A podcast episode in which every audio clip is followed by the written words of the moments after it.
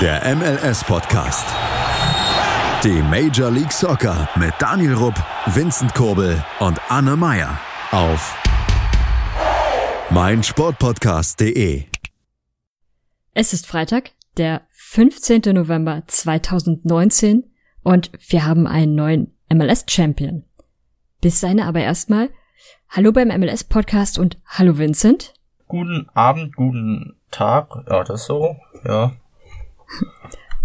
Hallo Daniel. Hi, als erstmal erstklassige Begrüßung. Gibt von mir zwei Sterne, genauso wie die Sonders. Zwei Sterne. Jetzt hat er schon gespoilert. Ja, also ihr hört, Daniel ist mit dabei. Das stand ja nicht ganz fest, ob er es sein könne, je nachdem wie das Spiel ausgehen sollte. Wir fangen aber heute mal ganz anders herum an. Es darf nicht Daniel anfangen, sondern Vincent darf mal kurz seine Eindrücke vom MLS Cup, der jetzt, heute ist Mittwoch bei der Aufnahme, der jetzt so dreieinhalb Tage entfernt von uns ist. Vincent, was, woran erinnerst du dich? Was war beeindruckend für dich oder woran, was sollte man wissen? Äh, was sollte man wissen? Man sollte wissen, dass letztendlich Seattle gewonnen hat das wäre nicht schlecht. Und man sollte wissen, dass das Stadion äh, eben ausverkauft war und die Stimmung sehr gut war. Also sehr, sehr gut. Ein sehr schönes Musterbeispiel, was man auch ähm, definitiv äh, so in Europa stehen lassen kann oder sich nicht verstecken braucht in Europa damit, mit diesen Fans. Ähm, das war auf alle Fälle atemberaubend. Ähm, man sollte auch wissen, dass das äh, vor allem auch bis zum 1 zu 0 ein sehr spannendes äh, Spiel war. Ähm, Toronto allerdings auch die Überhand hatte. Also das war kein klarer Sieg für Seattle oder kein Sieg für Seattle, der eindeutig war. Nur im Ergebnis eindeutig, aber spielerisch fand ich das überhaupt nicht. Ähm, da war sogar bis äh, Seattle in Führung ging noch Toronto ein Ticken stärker. Aber ja, wie gesagt, äh, das geht dann immer alles ganz schnell, vor allem in einem Finale. Und was sollte man noch sonst wissen? Es war ein sehr guter Kommentator unterwegs bei der Zone, nämlich der Matze Nevers. Den möchte ich hier nochmal grüßen. Und er hat uns auch sehr nett erwähnt. Vielen Dank und äh, eine sehr gute Kommentatorenleistung. Ja. Nachdem ihr ja förmlich darum gebettelt habt. Nein! Daniel, jetzt darfst du mal kurz deine ersten Eindrücke sagen, aber noch nicht zu genau. Wir wollen nachher noch in die Analyse gehen. Ja, also erstmal schließe ich mich, was das Commentaring von Matze Nebus angeht, an. Hat er sehr gut gemacht. Zum Spiel. Es war wie zu erwarten ausgeglichen. Sehr spannend. Und beide Mannschaften hatten die Chancen, das Ding für sich zu entscheiden. Wobei letzten Endes natürlich das Momentum zugunsten des Sounders ausfiel. Ja, das stimmt. Aber wir gehen jetzt mal ins Spiel genauer rein und gucken mal, was da überhaupt los war. Weil irgendwie zur Halbzeit stand es ja noch 0-0 und am Ende sind dann doch noch relativ viele Tore gefallen. Wer von euch möchte denn die erste Halbzeit mal kurz ein bisschen besprechen? Dann nehme ich mal da das Wort. Dann darf Daniel aus seiner Sicht die etwas spannendere Halbzeit äh, ein bisschen vor Mund machen. Ähm, ja, also grob in der ersten Halbzeit, wie vorhin schon gesagt, war Toronto ein Ticken stärker wie Seattle. Seattle wirkte sehr nervös auch, machte viele Fehler. Ähm, Daniel war auch teilweise echt am Verzweifeln.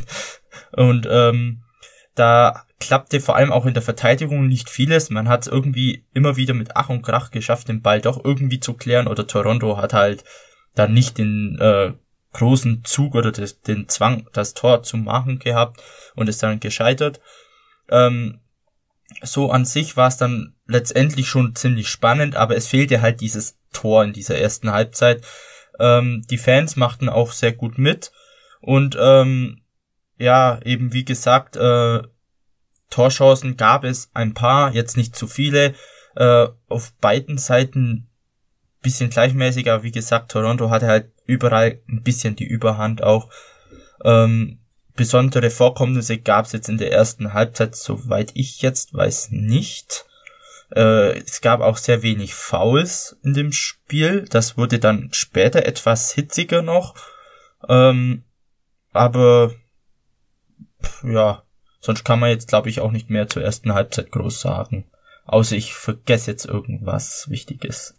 Selbst später fand ich, war es jetzt nicht so besonders hitzig. Also es gab, nee. ich glaube, dass die erste gelbe Karte gab es in der 74. 70. Minute oder so. Ungefähr. Ja. Also sehr, sehr spät und auch davor, das war ähm, sehr, es war eine spannende Partie, aber sehr fair fand ich. Also vor allem dafür, dass es ein Finale ist und dass beide Teams jetzt sich schon zum dritten Mal im Finale getroffen haben, wirkte das wirklich alles sehr, sehr fair war ein sehr würdiges Finale, das muss man sagen.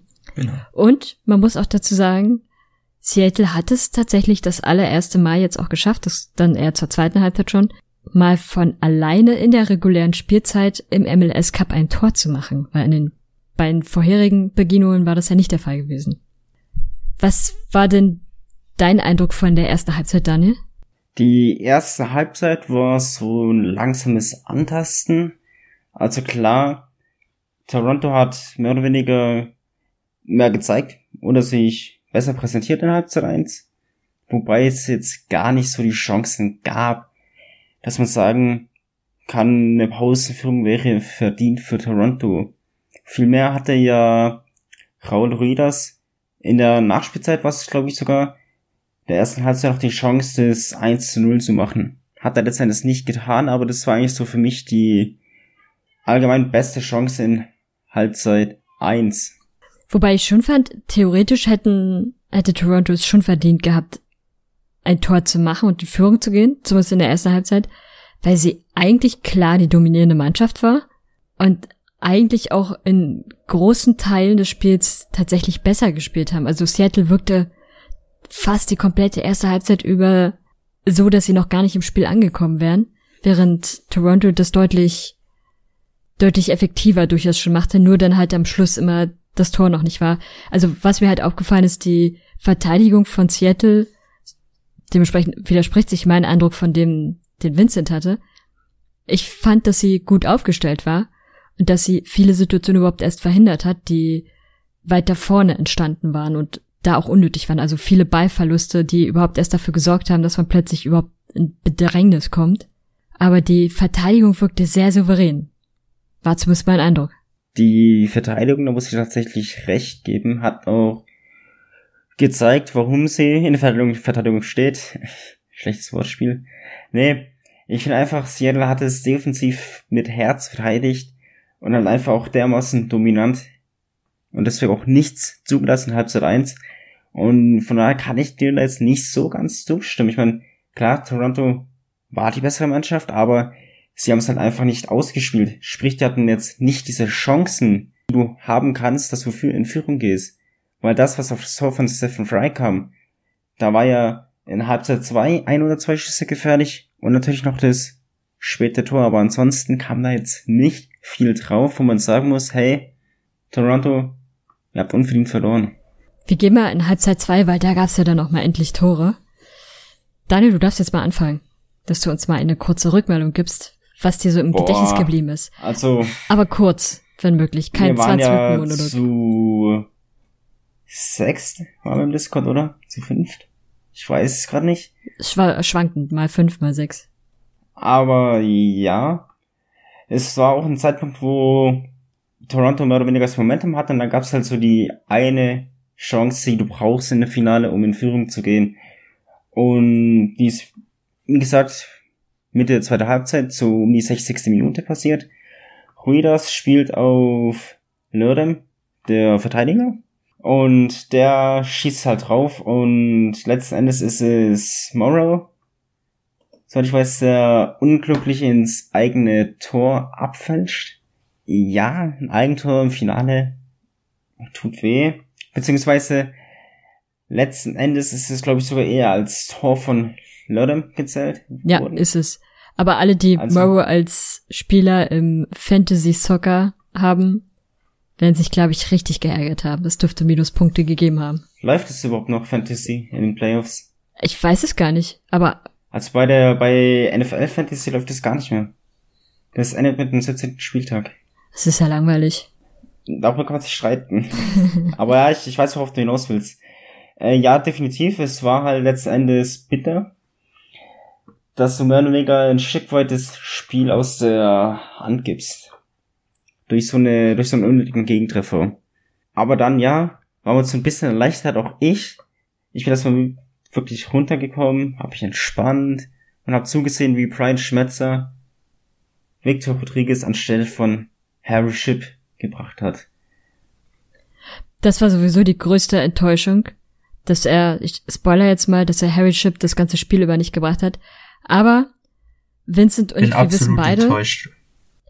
wir wissen beide, dass Harry Ship von der Bank aus das Team dermaßen unterstützt hat. Er hat ihnen Ja. Parolen reingerufen, er hat sie mental unterstützt. Er hat, wenn sie an der Seite vorbeige vorbeigelaufen sind, hat ihnen nochmal geheime Botschaften zugerufen. Und ich glaube, er war an allen drei Toren auf jeden Fall mit beteiligt. Und wenn es nur mental war. Ja. nee, also wie gesagt, Rodriguez war die bessere Option. Zumindest aus meiner Sicht. Ich weiß es nicht, wie das ein Toronto-Fan sieht. Könnt ihr mal gerne in die Kommentare schreiben oder uns schreiben. Denn gute 10, 15 Minuten nach seiner Einwechslung kriegt der gute Victor Rodriguez den Ball von unserem Ketten Nicolas Lodero. In meinen Augen war es ein bisschen Glück mit dabei. Und dann schießt ihn halt rein ins Glück, in die Maschen, in die Seattle zum 2 zu 0. Und dann war ich natürlich um einiges erleichtert. Ich weiß nicht, wie es euch ging. Gerade du, Anne, die auch für Seattle war. es hat halt, fand ich, dann im Prinzip viel Spannung rausgenommen, weil es war dann, Toronto konnte nicht mehr viel machen. Also die hatten dann noch Altidor gebracht, aber war halt klar, dass da nicht mehr so extrem viel passieren wird. Ja, aber ich meine, 76 Minuten Spannung sind eigentlich in Ordnung. Und ich meine, Ja, na klar. Dann in der 90. Minute kommt hier der 1000 IQ Ball von Svensson, der enorm wichtig ist, auf Raul Rüdigers ganz vorne rein.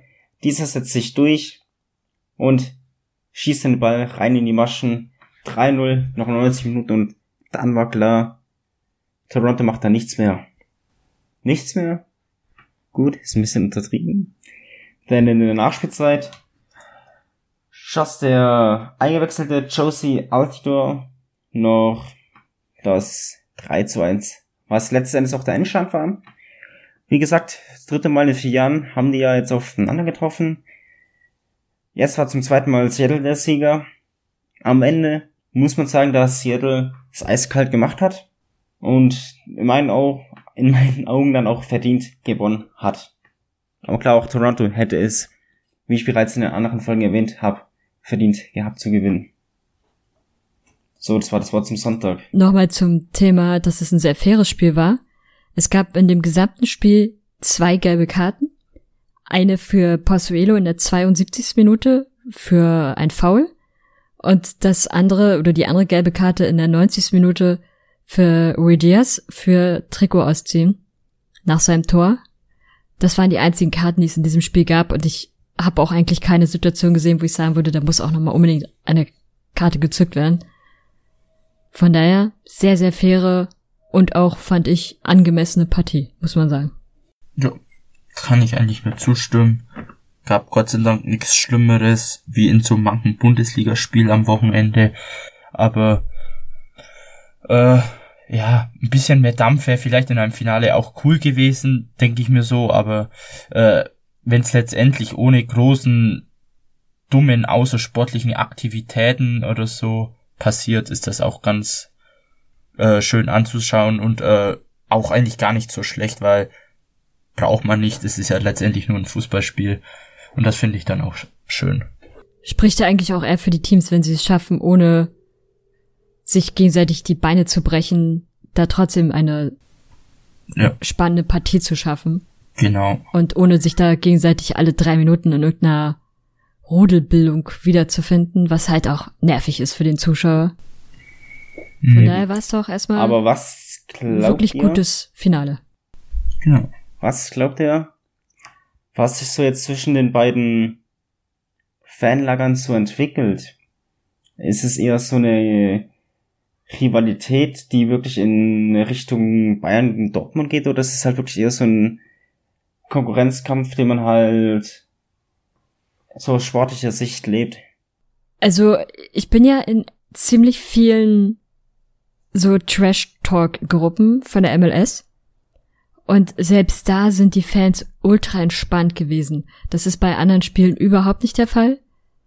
Von daher würde ich sagen, ich sehe dabei weiter nicht so eine Rivalität zwischen Bayern und Dortmund, sondern sehe da eher ein friedliches Gegeneinander, wenn dieses Spiel läuft. Aber ansonsten habe ich so fast den Eindruck, sind sich beide Teams fast ein bisschen oder beide Fanlager ein bisschen egal, zumal sie auch in unterschiedlichen Conferences spielen und dann in der Regel nicht so viel miteinander zu tun haben. Und Ländern. ja. Ich würde aber vorschlagen, wir machen ein kurzes Päuschen, weil da waren ja noch ein paar andere Sachen, über die wir reden können.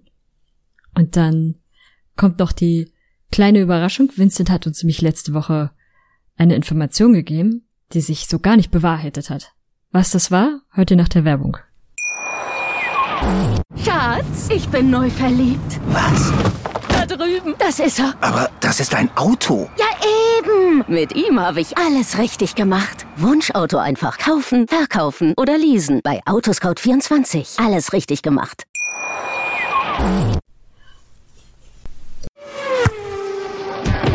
Die komplette Welt des Sports. Wann und wo du willst. Total Clearance. Ob Ball on, Free Ball oder Touching Ball. Hier bleibt kein Snooker-Ereignis unkommentiert. Ronnie O'Sullivan gegen Judd Trump ist für mich eines der besten Matchups, das es so gibt im, im Snooker. Der Snooker-Podcast mit Andreas Thies und Christian Oemicke auf meinsportpodcast.de.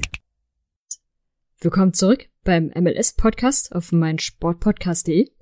Mit dabei sind immer noch Daniel und Vincent. Und Vincent, du hast, hattest uns doch letzte Woche etwas erzählt mit einer Choreografie und dass das als solches nicht möglich sein darf. Habt ihr gesehen, was da vor dem Spiel passiert ist? Es gab eine Choreografie. Ja, also, hast du die mal genauer gesehen? Die war grün. Grün-weiß, ja. Es stand groß Seattle Sounders drauf. Also es gab tatsächlich doch eine Choreografie. Und entweder gibt's da, du hattest ja die Infos von den LAFC-Fans. Mhm. Entweder sind dort die Regeln in, in LA deutlich strenger. Oder, keine Ahnung, die Seattle-Fans haben sich darüber hinweggesetzt, aber das kann ich mir beim Westen will ich vorstellen, weil die MLS diese Choreografie auch geteilt hat. Und das hätten sie nicht gemacht, wenn es nicht erlaubt wäre.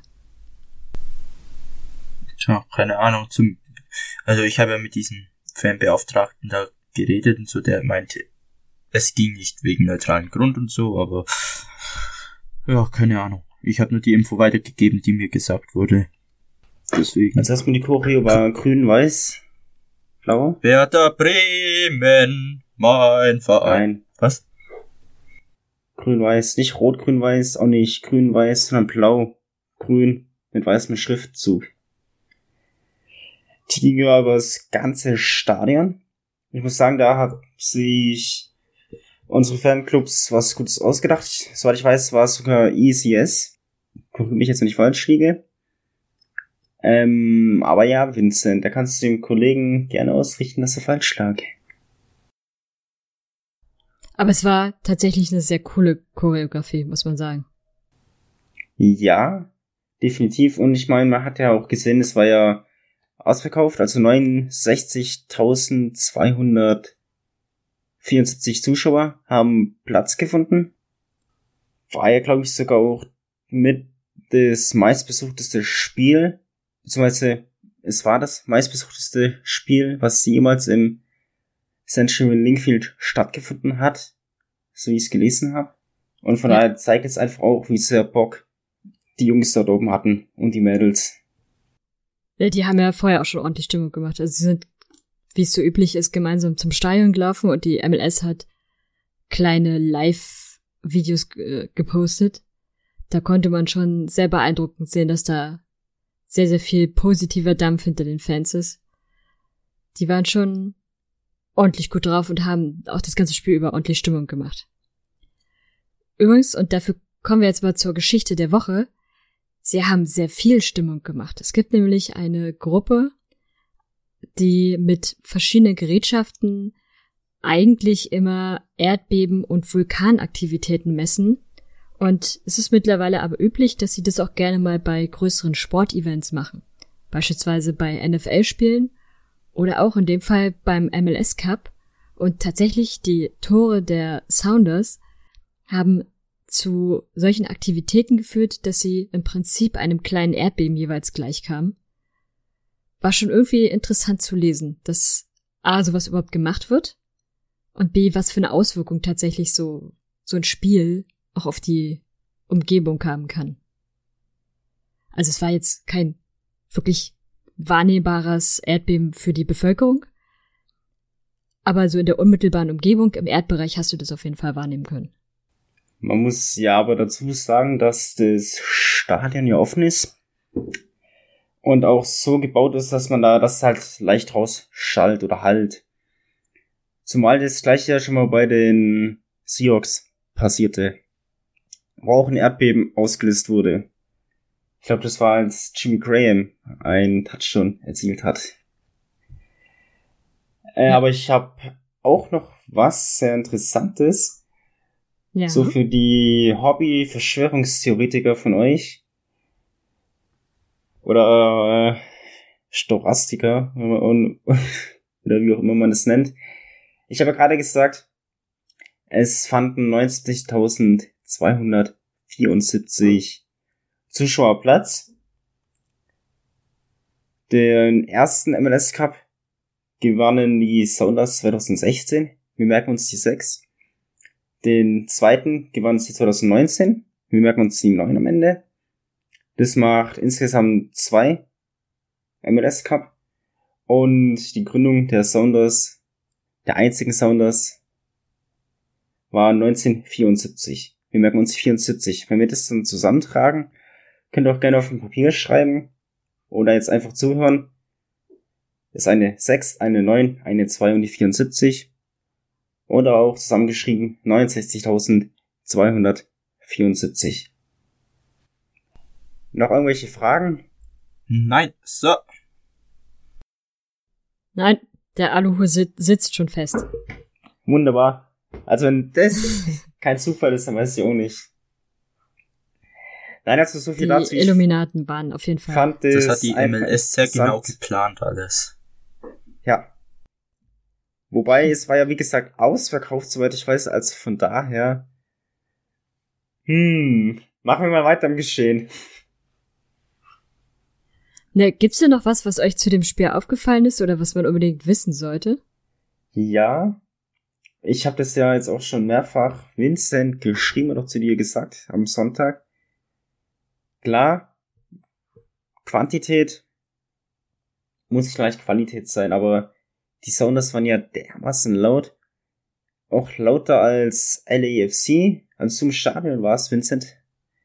Das ist mir tatsächlich aufgefallen. Ich meine, klar, in Seattle waren fast dreimal so viele Zuschauer. Aber wir wissen ja auch aus der Bundesliga, dass kleine Stadien, beziehungsweise eine kleine Fanszene gut Stimmung machen kann. Von daher fand ich das von LAFC ausbaufähig. Soll nicht heißen, dass sie schlecht gemacht haben? Nur ich fand, man hat halt in Seattle gemerkt, dass da wirklich was abgeht. Aber wie gesagt, es liegt natürlich zum, Groß, zum Großteil auch an dieser Konstruktion des Century Linkfield. Ja, deswegen weiß man ja eigentlich auch, wenn man als Auswärtsteam dorthin kommt und auch bei Kansas, dass es super unangenehm ist, weil es sehr, sehr laut dort wird. Bei Kansas kommt ja daher, dass die beiden Fanlager sozusagen, also die von Sporting, dass, ich, dass es zwei große Fankurven von Sporting-Fans gibt, die direkt gegenüber voneinander sind, so dass du von zwei Seiten die ganze Zeit Bescheid wirst. Und in Seattle ist natürlich die Konstruktion da sehr entscheidend. O- Ja, dann werden wir Kansas dann wohl mit den lauten Fan nächstes Jahr im Finale sehen. Gegen Orlando. Das ist mein Tipp jetzt schon. Für nächstes Jahr. Mark my words. Okay. Wir ich nachher werden an. dich dann nächstes Jahr daran erinnern. Damit ich recht hatte. Ja. Aber jetzt ist ja irgendwie dann doch ziemlich schnell die Saison vorbei. Selbst die regelmäßige Parade, die nach, je, nach so einem erfolgreichen Spiel immer stattfindet, ist auch schon rum. Und ich glaube, auch keiner der Seattle-Spieler ist während der Parade von einer Ampel erschlagen worden. Oder Daniel, hast du was anderes gehört? Oder hast du dir die Parade überhaupt angesehen?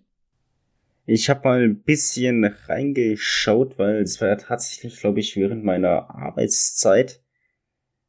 Wenn mich nicht alles täuscht, von daher kann man da schlecht auf Twitter, YouTube oder Instagram unterwegs sein.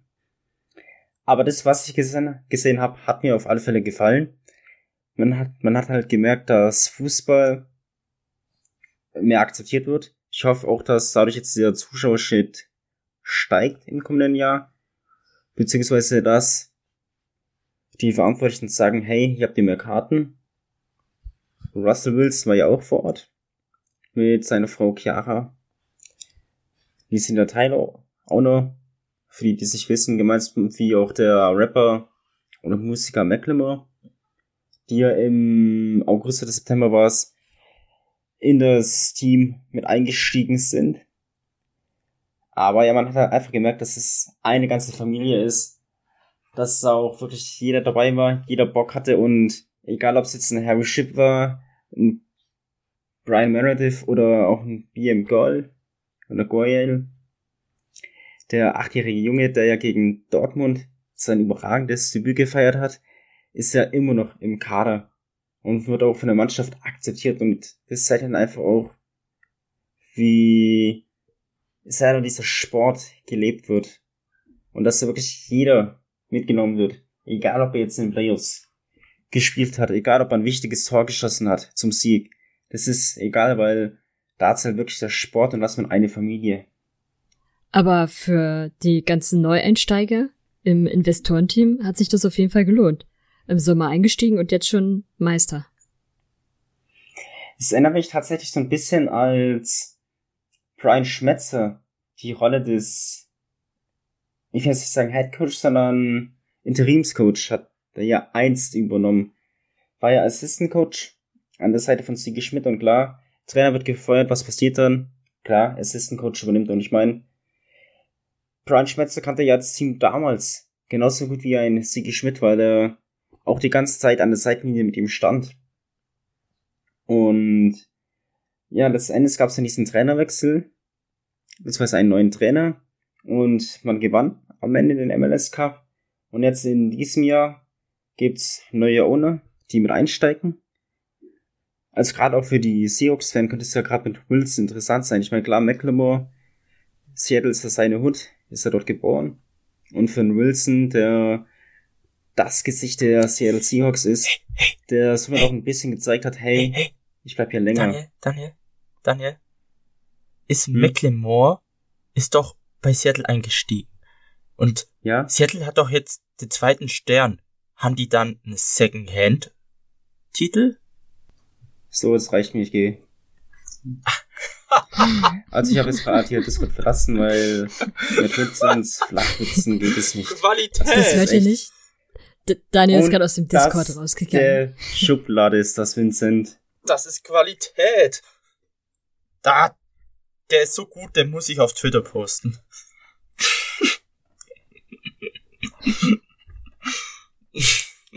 Das wird eine sehr interessante Offseason mit euch. Ich merke das schon.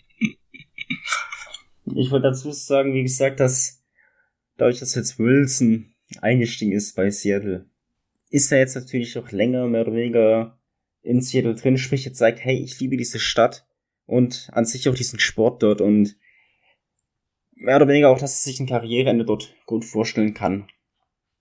Also das ist meine Intention. Ich bin klar, von heute auf morgen kann sich's ändern, aber ich denke nicht dran. Aber ja, wie gesagt, es ist leider eine Off-Season. Es waren mit die härtesten vier Monate. So oh, wie jedes ja. Jahr. Ja. Gut, irgendwann kommt auch noch die Champions League. Aber ja. Hm.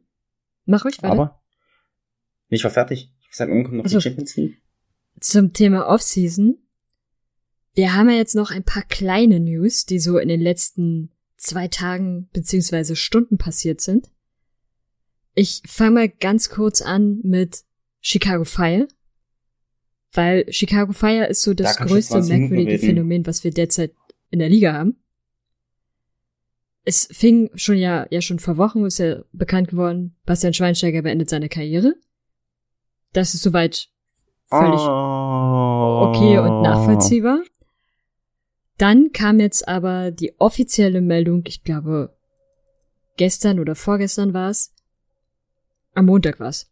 Äh, Dex McCarthy, der ja zusammen mit Schweinsteiger oftmals, wenn Schweinsteiger nicht in der Verteidigung war, im Mittelfeld stand und der einfach ja schon eine sehr, sehr wichtige Person im Mittelfeld ist, dass er zum neuen Team nach Nashville getradet wird.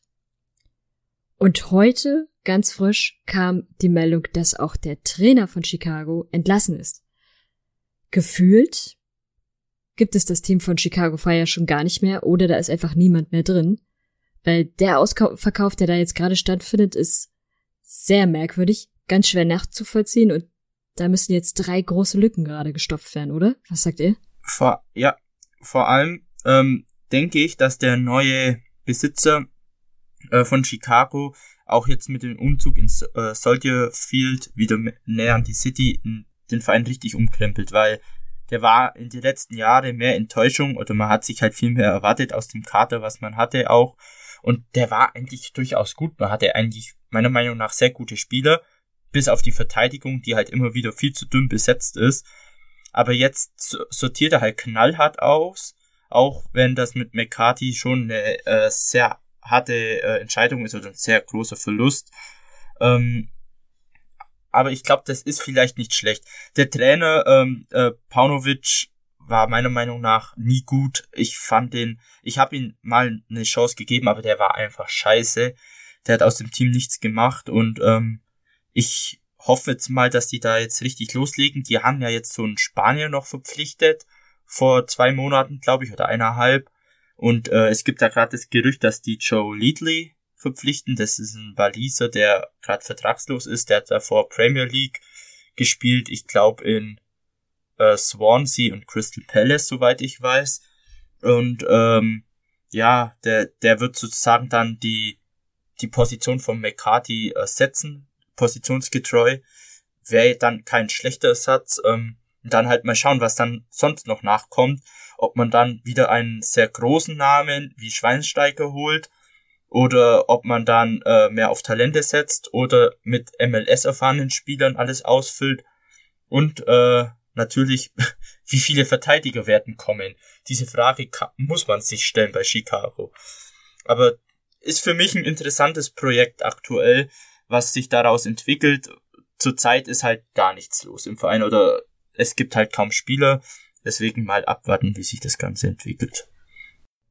Es gibt auf jeden Fall sehr viele freie Plätze in der Umkleidekabine. ja. Aber zu Dex McCarthy ganz kurz noch. Interessanter Typ, der nämlich seinen Teams, bei denen er spielt, eigentlich immer sehr, sehr treu ist, bisher aber in der Regel tatsächlich immer durch Trades in neue Teams kam. Also, nennen wir es mal mit Zahlen. Er ist 2005 von Dallas gedraftet worden und 2010 erst ist er dann zu DC United gekommen. Ich meine durch einen Trade. 2011, also gut ein Jahr später, in dem Fall nur relativ kurze Station, kam er dann zu den New York Red Bulls. Der blieb er dann aber bis 2000, ich glaube 17. 16 oder 17, eins von beiden. Und jetzt kommt er dann zu Nashville. Und äh, er hat bei Instagram und Facebook und die ganzen Kanälen, auf denen er unterwegs ist, hat er auch mal wieder so eine Nachricht geschrieben, die so ganz typisch Dex Vekati war. Überhaupt nicht nachtretend, sondern ein richtiger Gentleman, der sich bedankt bei dem Team, bei den Fans und da überhaupt nicht verbittert wirkt, sondern komplett damit d'accord geht, dass er jetzt das Haus, was er gekauft hat, natürlich verkaufen muss. Also davon gehe ich aus. Und dass er jetzt mit Frau und Sohn nach Nashville ziehen darf. Das ist, andere Spieler reagieren da ganz anders. Gerade wenn man sich gerade irgendwie in so einer Situation in einer Stadt eingefunden hat. Ja. Aber Daniel, du wolltest doch was sagen. Ja, in der Tat. Und zwar wurde es soeben, als vor acht Minuten, die Auslösungsspots der CONCACAF Champions League bekannt gegeben. Und da sind ja fünf Vereine der MLS vertreten. Wieso fünf? Ganz einfach. Die jeweiligen Pokalsieger. Also Atlanta und Montreal. Dann der Gewinner des Supporters. Nee, doch Supporters. Mhm. Shield, LAFC. MLS Cup Gewinner natürlich Seattle Sounders und noch die New York, beziehungsweise der New York City FC als Gewinner der Eastern Conference. Jetzt werden sich viele fragen, wieso nicht Toronto? Weil das einfach, weil weder Gewinner der Conference waren, noch einen Preis bekommen haben. Es geht, wie gesagt, um Ablauf der Regular Season. Da war ja New York City FC und LAFC die jeweiligen Sieger, beziehungsweise Erstplatzierten. Deswegen sind sie jetzt nicht dabei. Zumal mit Montreal bereits ein Team aus Kanada da dabei ist. Und zwar der Pokalsieger. Und in der Champions League möchte man nicht mehr als ein kanadisches Team haben. Eben, weil in der Champions League heißt es aus Kanada. Och, jedes Mal. Schlechte Wortspiele kann ich auch. Wobei der Tag der schlechten Wortspiele war doch gestern, oder? Keine Ahnung, was gestern für ein Tag war. Habt ihr denn noch MLS-relevante News im Augenblick? Ja, ich habe dann noch einige neue, ähm, ja, kleine äh, personelle Wechsel in der MLS. Zum einen Schieß los, wir hören zu. gibt es äh, Victor Ulloa, wechselt nach einem Jahr Cincinnati zu äh, Inter Miami FC. Ähm, zudem wurde, ähm, äh, wie heißt der, Dave Romney von LA Galaxy auch zu Nashville SC getradet, wie Dex McCarthy.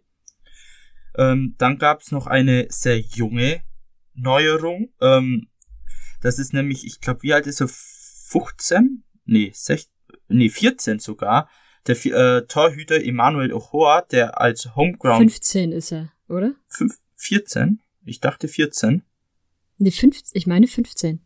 Okay, äh, weil bei US Soccer News steht 14, wo ich gerade lese. Dann ist er 14.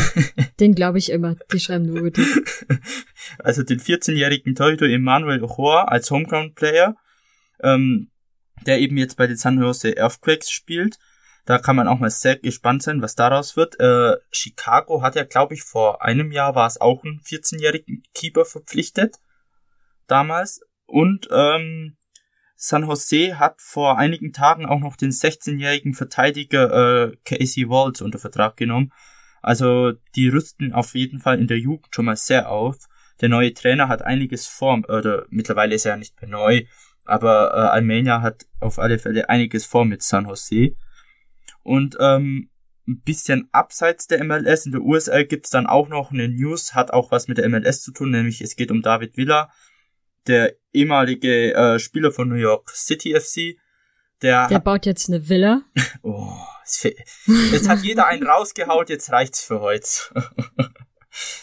ja, auf jeden Fall, er hat seine Karriere jetzt offiziell bei Wissel Kobe in Japan beendet und es wurde bekannt gegeben, dass er jetzt in New York im Stadtteil Queens einen neuen USL Championship äh, Club öffnet. Ich glaube 2021 soll er an den Start gehen, der Queensboro FC.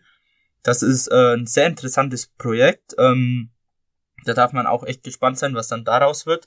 Äh, ich weiß nicht, haben wir das in der letzten Folge erwähnt, dass Landon Donovan, San Diego, Loyal. Landon Donovan. Ja. Sorry. haben wir das erwähnt, letzte Folge? Ich glaube nicht. Nein. Aber auf alle Fälle, ähm, die US-Legende hat mit San Diego Loyal auch ein USL Championship Team äh, gegründet. Also Ex-Stars gründen neue Vereine, wird wahrscheinlich der neue Trendsetter. Bald hat Schweini auch einen neuen Verein, ich sehe es schon kommen. Und ähm, ja, in der USL steht dann diesen Wochenende noch das Finale, ähm, äh, findet statt. Louisville steht schon wieder im Finale, das dritte Mal hintereinander müsste das sein. Und äh, sie treffen auf die Real Monarchs, das äh, Farmteam der Salt Lake City. Also das ist auch eine kleine Überraschung, dass die im Finale stehen. Und Louisville will natürlich den Titel wiederholen. Und ähm, ja, dürfte auch ein sehr spannendes Spiel werden. Kann man auf all. Witzige, Ja, was?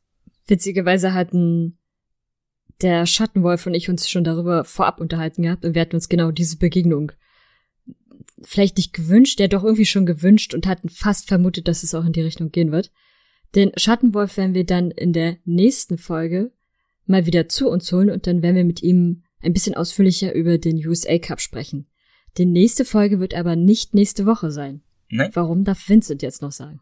Ja, ähm, da leider das lange Warten auf die MLS äh, beginnt oder begonnen hat, müsst ihr auch ein bisschen länger auf uns warten jetzt. Äh, wir passen uns einfach der Begebenheiten an.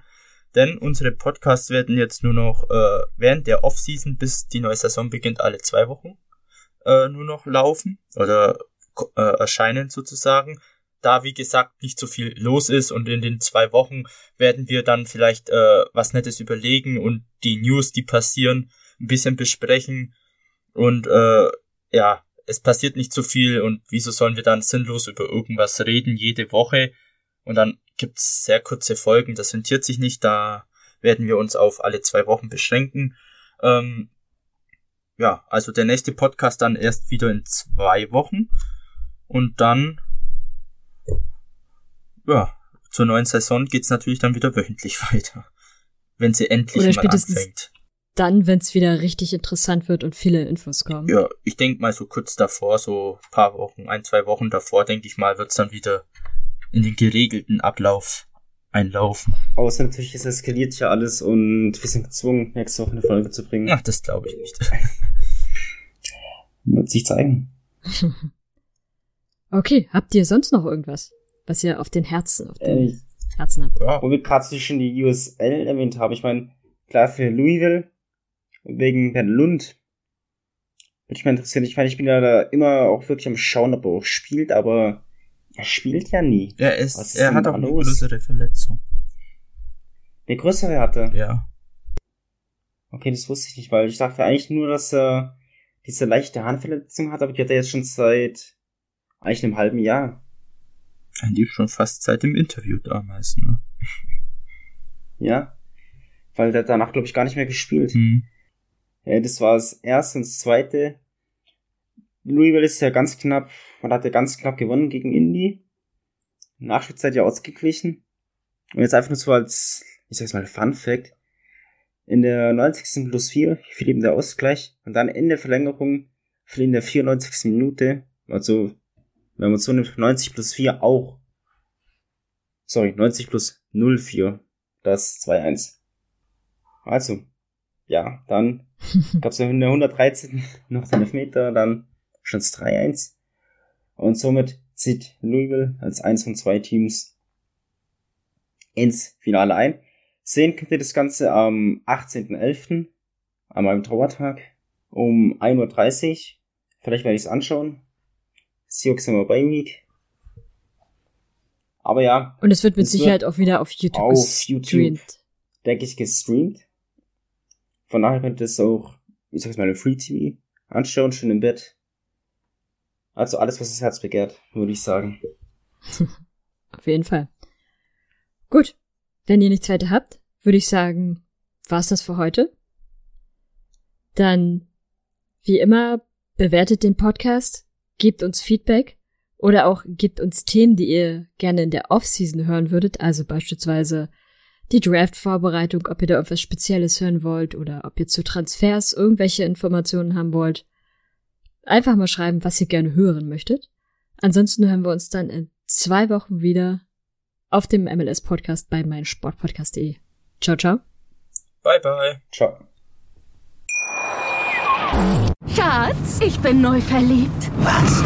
Da drüben. Das ist er. Aber das ist ein Auto. Ja, eben. Mit ihm habe ich alles richtig gemacht. Wunschauto einfach kaufen, verkaufen oder leasen. Bei Autoscout24. Alles richtig gemacht. Der MLS-Podcast. Daniel Rupp, Vincent Kurbel und Anne Meyer führen dich jeden Freitag durch die Spieltage der Major League Soccer. Wie er von Chicago Fire wegkam, war nicht schön, weil sie ihn einfach getradet haben und er aber wahnsinnig viel Herzblut in dieses Team gesteckt hatte. Sie informieren dich über Ergebnisse, Skandale und Geschichten des amerikanischen Fußballs. Der MLS-Podcast auf meinsportpodcast.de.